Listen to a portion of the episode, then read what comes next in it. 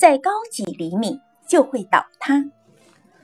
魏源是近代史上杰出的思想家、改革家、史学家、地理学家和文学家，人们常常称赞他博古通今、造诣精深。人们所不知道的是，与他同时代的另一位英才，这位英才的名字叫石昌化。魏源十五岁，在现实中认识了小他一岁的竞争对手石昌化。主考官发现这两人年龄虽小，文章都属上佳，因为难分伯仲，便将他俩同时拨至前茅，暂为双璧。第二年，魏源和石昌化又同时参加府试，分别获得冠军和亚军。魏源能成功，绝对是梅花香自苦寒来。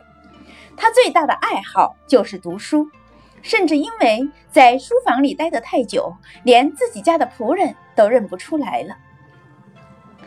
石昌化在认识魏源后，感到自己的见识与学问。与魏源还有一段差距，一心争强好胜的他开始琢磨自己该如何缩短差距，赶上魏源呢？石昌化开始给自己加码：魏源读书读到三更，那我就读到五更；魏源读到五更，那我就通宵熬夜。如此拼命的他，没想到梅花香，梅香苦寒枯。由于过分刻苦，石昌化患风寒，引发痨病，进而呕血，身体垮了，学业也就无法继续。这个早年与魏源站在同一起跑线上的神童，由于过分苛求自己，失去了参加殿试的机会，以病拒而不得与魏同结。魏源不努力，绝对成不了魏源。石昌化过于努力，却只成为历史上的一个无名小卒。你知道大树最高能长多高吗？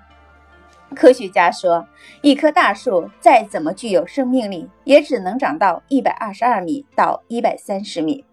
不是大地撑不起它，而是它自己撑不起自己。在一百三十米的极限。再长一米，甚至哪怕几厘米，都可能自己压垮自己，轰然倒塌。其实，在人生中，读书、工作、理想都是如此，要十分努力，却不可超出自己的能量极限，尤其不能把自己的别人的高度当成自己一定要达到的高度，否则往往不成功，却逼苦了自己。